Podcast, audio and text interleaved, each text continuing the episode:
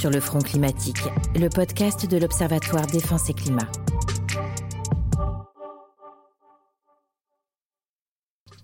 Bonjour à toutes et à tous et bienvenue. Vous écoutez Sur le front climatique, le podcast des chercheurs de l'Observatoire Défense et Climat. Aujourd'hui, nous avons la chance de nous entretenir avec l'amiral Pierre Vendier, chef d'état-major de la Marine nationale.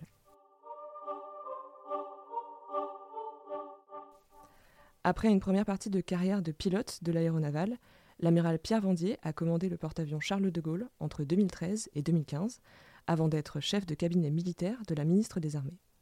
En 2020, il a pris les fonctions de chef d'état-major de la marine.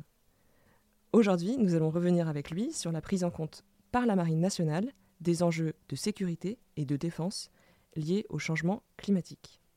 Amiral, merci beaucoup de nous recevoir. Bonjour Julia, très heureux de rediscuter avec vous. Alors je voulais commencer avec une première question qui nous permettrait de brosser quelques grandes lignes du sujet. Pourquoi et depuis quand la Marine nationale s'intéresse-t-elle au sujet environnement et climatique? Je crois que depuis qu'il y a des marins en mer, les marins s'intéressent à ce sujet. Et j'inaugurais euh, hier une exposition de l'Académie de marine au service historique de la défense qui raconte comment depuis le XVIIe siècle, en fait, ces questions-là sont déjà présentes dans euh, la recherche et euh, dans la marine nationale. On pourrait, on pourrait remonter jusqu'aux grandes expéditions du XVIIe ou du XVIIIe siècle, où déjà la marine, qui n'était pas nationale, qui était encore royale, emmenait à son bord euh, des scientifiques pour faire des missions de l'autre côté de la Terre. C'était très compliqué pour découvrir, inventorier, analyser des environnements découverts. On commençait à comprendre le climat, les vents, la navigation. Et donc euh, c'est vraiment quelque chose qui est ancré au plus profond euh, de notre ADN. La mer, c'est notre milieu naturel, c'est un endroit euh, où on peut observer de manière très très présente, très forte, les effets du changement climatique. Hein, je rappelle, c'est un dixième de degré tous les dix ans depuis 1970. On observe le déplacement des ressources halieutiques parce qu'on voit les pêcheurs qui ne sont pas au même endroit. Euh, on voit les événements climatiques extrêmes qui euh, sont aujourd'hui plus fréquents. Et donc, dans cet environnement où nous vivons, eh bien, euh, en fait, on l'observe. On l'observe parce que tous les matins, depuis la passerelle, on voit le soleil se lever, on voit les vents, on voit les animaux. Et donc, on comprend bien que nous sommes dans un milieu qui vit et qui change vous viviez le changement climatique, contrairement à nous chercheurs qui l'étudions depuis nos bureaux. Euh, on va continuer avec, euh, avec la manière dont le changement climatique vient s'articuler avec les missions de la marine. Euh, et puis, pour ne, se concentrer sur une partie du spectre des missions de la marine, pour commencer, je voulais vous proposer de discuter de la manière dont s'articulent les missions liées à l'action de l'État en mer, que la marine nationale assure, et la sécurité climatique. Alors déjà, est-ce que vous pouvez revenir rapidement pour nos auditeurs sur ce que représentent, ce que sont ces missions d'action de l'État en mer Et puis euh, ensuite, revenir sur la manière dont les changements climatiques peuvent bouleverser, modifier euh, cet environnement et ces missions, et euh, comment vous pouvez les anticiper ou vous y adapter. Alors l'action de l'État en mer, en fait, c'est une mission qui est très ancienne, qui date quasiment de l'époque de Richelieu, le moment où, en fait, on a mis des militaires qui sont devenus des préfets des militaires qui en fait avaient entre leurs mains euh, des moyens de différentes administrations pour pouvoir mettre en œuvre l'action de l'État en mer, pouvoir avoir des pouvoirs de police, c'est-à-dire de régulation, de contrôle, de manière à ce que les activités euh, qui sont menées en mer satisfassent à des objectifs de sécurité ou de régulation, de respect des normes, de respect du droit. Et donc, euh, depuis plusieurs siècles, euh, la marine euh, s'est vu confier cette responsabilité. Donc aujourd'hui, nous avons euh, trois préfets maritimes, un à Toulon, un à Brest et un autre à Cherbourg, qui dirigent les différentes administrations qui font respecter le droit en mer. Donc les douanes, les affaires maritimes, la gendarmerie, etc. Et donc ces missions, elles visent aujourd'hui à avoir un usage régulé de l'espace maritime, que ce soit sa navigation, ou que ce soit euh, l'exploitation de ces ressources. Nous avons dans la marine des moyens spécialisés pour le faire. Donc nous avons des sémaphores qui surveillent la côte, nous avons des, avions, nous avons des navires qui sont spécialisés pour faire cette mission. Et puis tous les moyens de la marine peuvent participer euh, à des missions euh, d'action de l'État en mer si le préfet le décide. Une frégate qui est au large de Brest à 400 km peut aller sauver un navire de pêche en train de couler ou extraire un blessé qui s'est par exemple coupé un doigt avec euh, un câble de, filet. Par ailleurs, en fait, autour de, cette mission d'action de l'État en mer, eh bien, la marine en fait cherche à faire trois choses. Elle cherche à profiter de ces missions pour mieux connaître cet environnement, mieux le surveiller et être en mesure d'intervenir. Ce qui a changé depuis ces dernières années, c'est que finalement le milieu étant en train d'évoluer de manière extrêmement rapide, la première euh, euh, énergie euh, politique qui a été mise, en fait, c'est la compréhension de la biodiversité, la protection de la nature. Et donc depuis les années 2000, le long de nos côtes a proliféré en fait des espaces protégés. On s'est beaucoup intéressé à finalement la stabilisation biologique euh, de la mer. Je vais citer trois de ces missions euh, que nous avons euh, mises au point. La première, en fait, c'est la mission Bougainville. C'est en fait le déploiement de capteurs frugaux sur plusieurs navires qui vont permettre non pas de décrire, mais de quantifier la biologie de l'océan. Dix étudiants de la Sorbonne qui vont être engagés comme officiers volontaires et on va industrialiser les relevés de la biodiversité. La deuxième mission que nous avons coproduit avec le Muséum national d'histoire naturelle, c'est euh, la mission Kiwi-Kwaka. C'est un peu plus anecdotique, mais elle est très intéressante. Aujourd'hui, c'est 56 oiseaux qui sont équipés de balises et qui nous aident à voir euh, les prémices des cyclones. Et donc aujourd'hui, on comprend mieux comment interagit euh, le monde animal et la météorologie. Et puis la troisième mission, c'est Survostral. C'est la contribution de l'Astrolabe. C'est le navire qui va ravitailler la base polaire.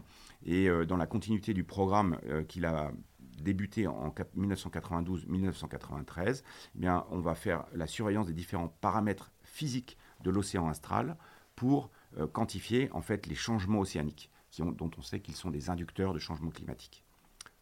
La deuxième, le deuxième axe, c'est surveiller pour mieux voir ce qui se passe dans un environnement fragile. Donc, je vous l'ai dit, nous avons une chaîne sémaphorique qui surveille le littoral, 58 sémaphores. Et puis, au large, en fait, nous avons développé des programmes avec l'aide d'opérateurs spatiaux pour mieux comprendre l'activité de la mer. Donc, vous avez des capteurs qui sont euh, des capteurs d'environnement, de météorologie, et puis des capteurs d'activité. Par exemple, nous avons actuellement un programme avec euh, une start-up qui s'appelle Unseen Labs, qui nous permet de mesurer finalement l'activité de pêche, qu'elle soit licite ou illicite.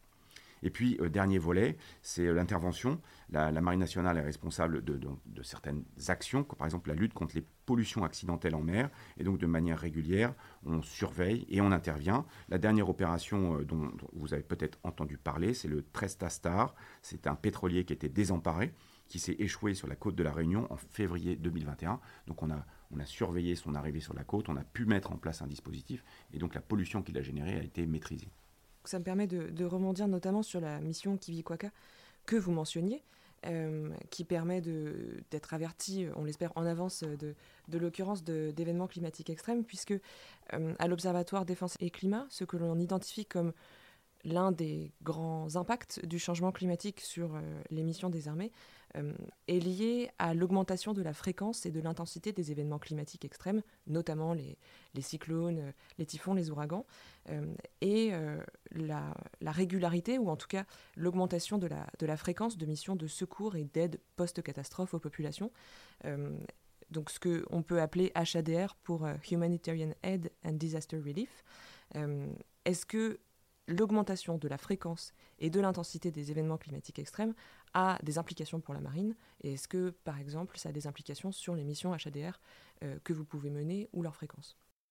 Alors, notre planète a une particularité, c'est qu'aujourd'hui, 80% de la population mondiale vit à moins de 200 km des côtes. Et donc, il y a une exposition aux faits maritimes, en fait, qui est extrêmement importante, qui est un peu un impensé, en fait. quand on voit les cartes, on voit surtout les cartes terrestres, et quand on est à Paris, on se dit la mer est loin. En fait, même en France, une partie très importante de la population vit dans cette bande littorale et est exposée, en fait, aux effets du changement climatique venu de l'océan sur Terre. Donc évidemment, on voit une fréquence d'événements euh, catastrophiques qui, est importante, c'est documenté. Aujourd'hui, on voit la fréquence des cyclones qui augmente et leur, surtout, c'est leur, euh, leur ampleur leur magnitude, avec donc des, phénomènes de, de, dévastation qui sont beaucoup plus euh, puissants. Euh, face à l'ampleur de ces euh, phénomènes qui touchent à la fois des pays riches, on le voit aux États-Unis, dans le golfe du Mexique, mais on le voit aussi dans des pays pauvres, Haïti qui n'est pas très loin, ou dans les îles du Pacifique, eh bien la solidarité internationale devient en fait une véritable politique générale.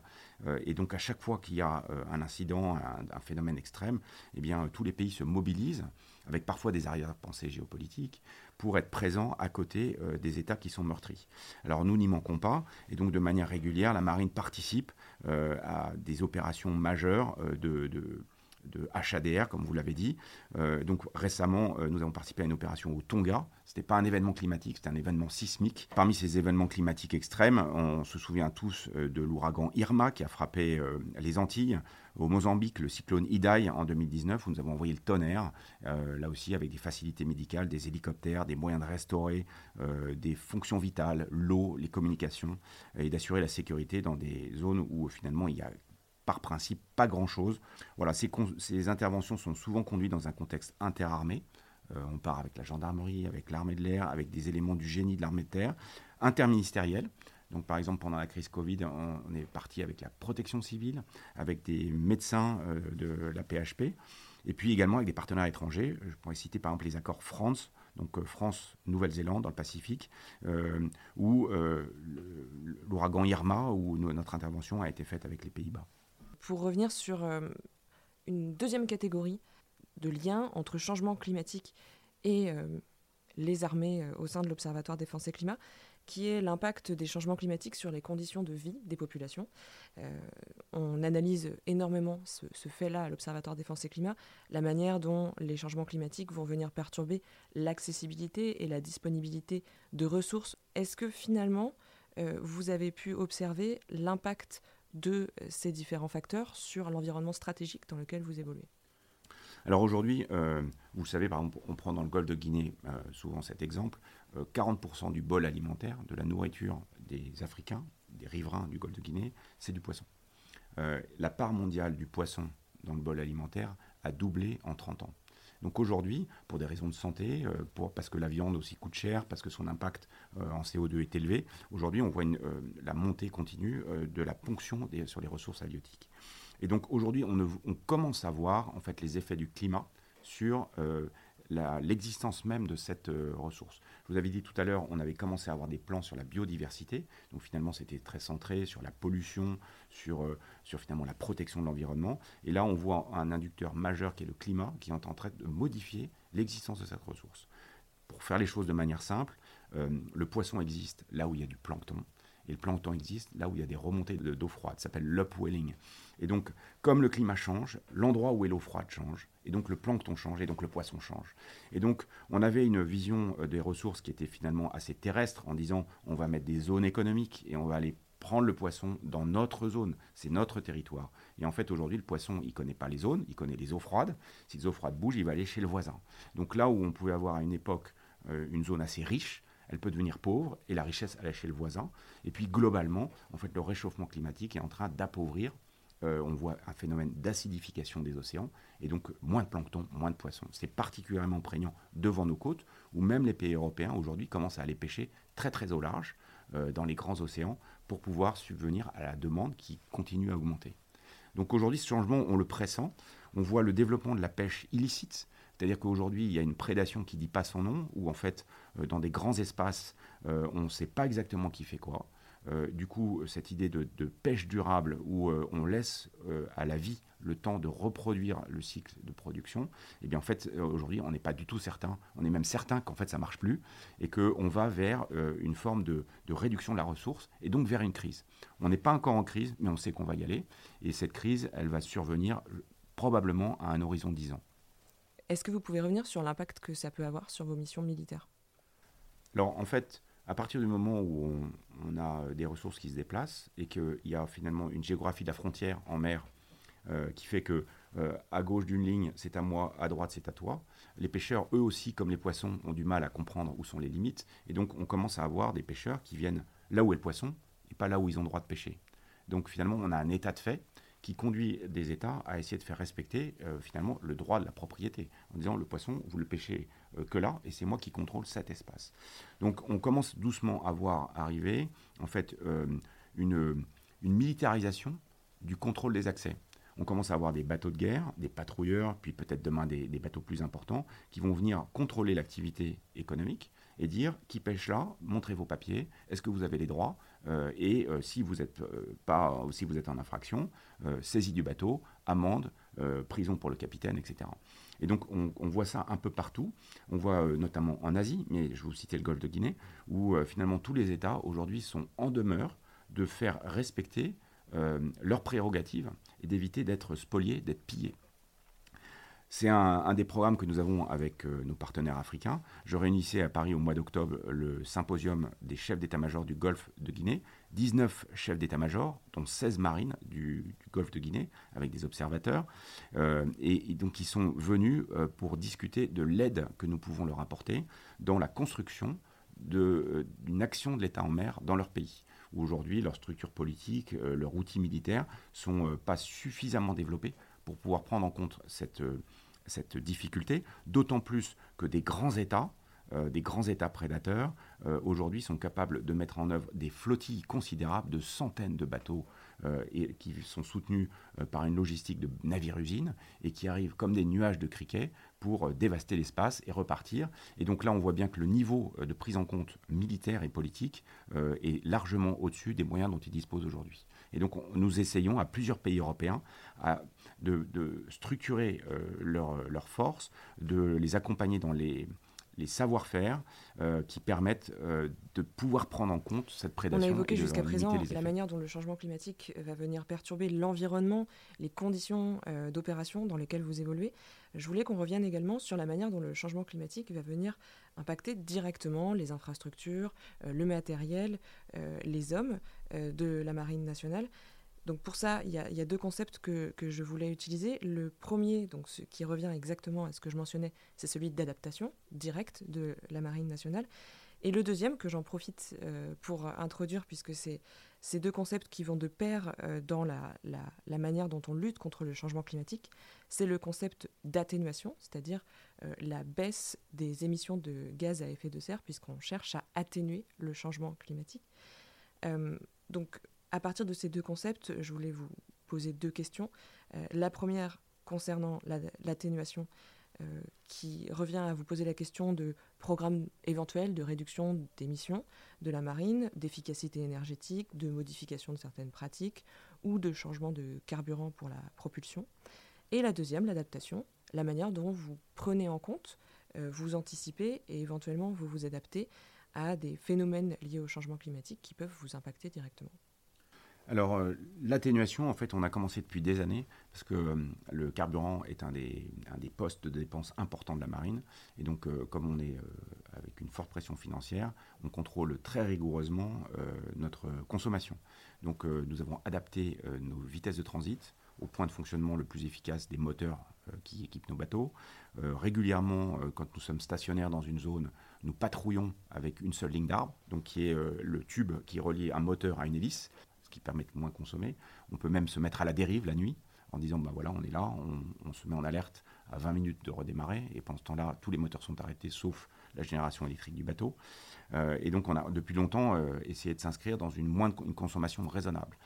Euh, les nouveaux bateaux qui arrivent, qui vont être mis en service, sont des bateaux aujourd'hui avec des points de consommation qui ont été adaptés. Notamment, on est en train de mettre en œuvre une propulsion électrique dont le rendement énergétique est de l'ordre de 20 à 30% supérieur à celui du rendement mécanique. Pour faire simple, euh, la ligne d'arbre en fait est très énergivore. C'est une masse métallique qu'il faut mettre en mouvement, il y a des frictions, etc. Et aujourd'hui, on a de plus en plus de moteurs électriques, il n'y a plus de ligne d'arbre. En fait, l'hélice est juste derrière le moteur. Et donc, tout ça est très souple et le rendement énergétique de l'installation est bien meilleur. Ce qui fait que, par exemple, le patrouilleur euh, outre-mer qu'on va mettre en service bientôt en Nouvelle-Calédonie, aujourd'hui, a un rayon d'action qui est multiplié par 3 par rapport à son prédécesseur. On consomme moins. Donc on est, vraiment euh, parti dans des rendements euh, énergétiques meilleurs. Après, vous, parliez des carburants. Donc ça, c'est encore un peu du futur pour nous. Euh, c'est aussi du futur pour l'industrie maritime. Je rencontrais le patron de CMA-CGM la semaine dernière. On a eu une discussion à ce sujet. Aujourd'hui, les voies sont... Il y a plusieurs voies. Il y a d'abord de réduire euh, finalement les formes de carène, d'avoir des, revêtements qui font que la consommation est moins importante. Et en termes de carburant, aujourd'hui, euh, il y a la voie du e-méthanol qui est en fait une voie qui permet de relativement peu modifier les installations. Et puis il y a la voie du euh, gaz liquéfié, du LNG, qui là en fait demande une installation de propulsion euh, complètement modifiée. Dans les deux cas, le grand sujet, c'est un peu comme la voiture électrique, c'est les infrastructures, c'est où est-ce qu'on fait le plein. Voilà. Et donc aujourd'hui, c'est une transition mondiale, parce que par exemple, quand un bateau de la Marine nationale euh, va en océan Indien, il n'emporte pas une citerne qui vient de métropole, et donc il va dans des ports, et donc en fonction de la disponibilité des énergies, eh bien finalement on pourra ou pas faire le plein. Donc ça c'est quelque chose qui est un peu dans le long terme, et une question qu'on peut se poser, vous parliez de, de, vitesse d'adaptation, euh, c'est la vitesse à laquelle euh, il y aura une transition des carburants marines euh, dans les prochaines années. Le principal acteur, c'est l'industrie en fait c'est l'industrie du transport, les portes-containers, et puis dans un deuxième temps, l'industrie littorale, on parlait des pêcheurs, euh, et vous imaginez ce que représentera euh, le changement de propulsion de milliers, de dizaines de milliers de bateaux de pêche, avec des gros investissements. Donc il y a une question de vitesse, et ça je pense que c'est important de l'avoir à l'esprit, c'est de se poser la question si aujourd'hui entre contrôler l'accélération climatique, ou en tout cas la vitesse d'augmentation des températures, et s'y adapter, finalement, euh, la ligne opérationnelle la plus sûre, en tout cas la plus réaliste, c'est de travailler à s'y adapter, parce que le changement, il est devant nous.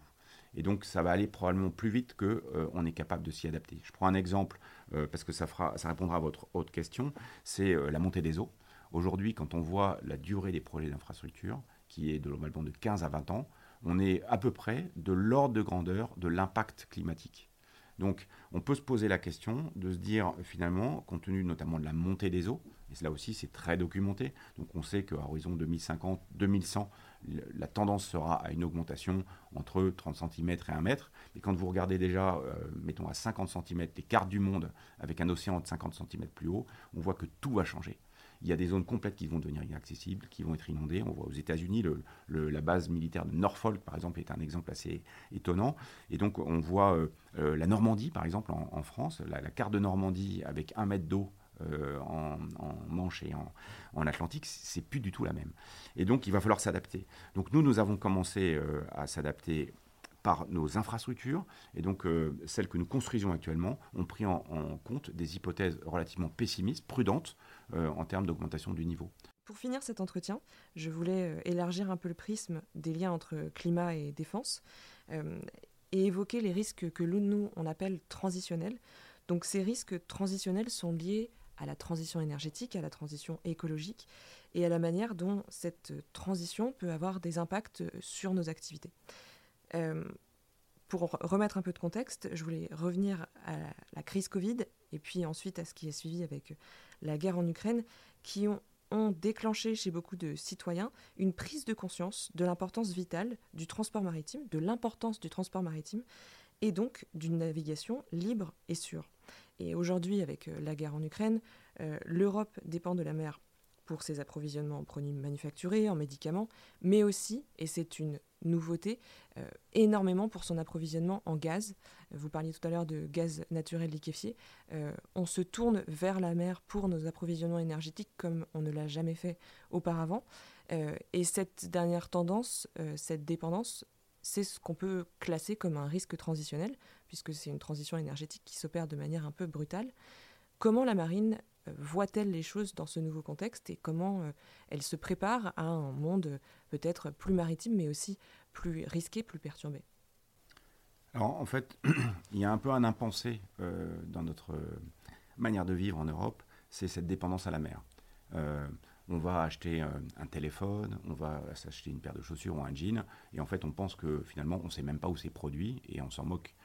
Euh, le canal de Suez, c'est euh, tous les jours 15 méga porte-containers. Quand on met ces porte-containers sur la route, c'est tous les jours une chaîne de camions qui va de Brest à Berlin. Tous les jours, tous les jours, tous les jours, tous les jours. Et donc, euh, tout, ce que nous consommons, en fait, a été fabriqué ou a été assemblé, ou les pièces viennent, en fait, du bout du monde. Une partie de nos légumes, de nos fruits viennent d'Amérique latine. Euh, une grande partie de nos produits manufacturés euh, viennent d'Asie, pas seulement de Chine. Euh, et donc tout ça transite sur mer. On voit aujourd'hui dans le domaine de l'énergie un, choc important puisque la, on va dire la fin de l'échange entre la Russie et l'Europe en termes de gaz va obliger d'aller chercher ce gaz ailleurs. Et donc aujourd'hui, ce gaz, il existe aux États-Unis, euh, c'est le gaz de schiste, où il existe dans les pays euh, du Golfe arabo-persique, principalement euh, dans la zone du Qatar, de l'Arabie Saoudite, des Émirats Arabes Unis. Et donc, il faut bien l'amener. Il faut bien l'amener en, Europe. Et donc, il va, il, va pas arriver par des pipes, il va arriver par des bateaux. Des bateaux de ce qu'on appelle de LNG, Liquid Natural Gas. Et donc, aujourd'hui, on voit que le monde dans lequel nous sommes rentrés est un monde géopolitiquement très instable les traités sont fragilisés, même le droit de la mer est moins bien respecté. Et donc aujourd'hui, ce flux, euh, ce flux de matière, euh, de, biens de consommation et d'énergie, il passe par des endroits, ce qu'on appelle les choke points, des détroits, qui sont politiquement très sensibles. Parce que c'est facile d'attaquer les bateaux. C'est facile de mettre une pression euh, sur les adversaires, sur, pour faire monter les prix, pour que ce soit les prix politiques ou les prix tout court, les prix économiques. Et donc aujourd'hui, on anticipe euh, et euh, la revue stratégique euh, l'a bien pointé, c'est cette sensibilité accrue aux faits maritimes et donc la nécessité pour nous les Européens de nous mettre ensemble pour pouvoir sécuriser nos lignes d'approvisionnement et permettre que finalement dans les endroits dangereux, la sécurité est bien présente et qu'on ne va pas avoir une inflammation politique, militaire, qui va nous mettre dans une situation intenable.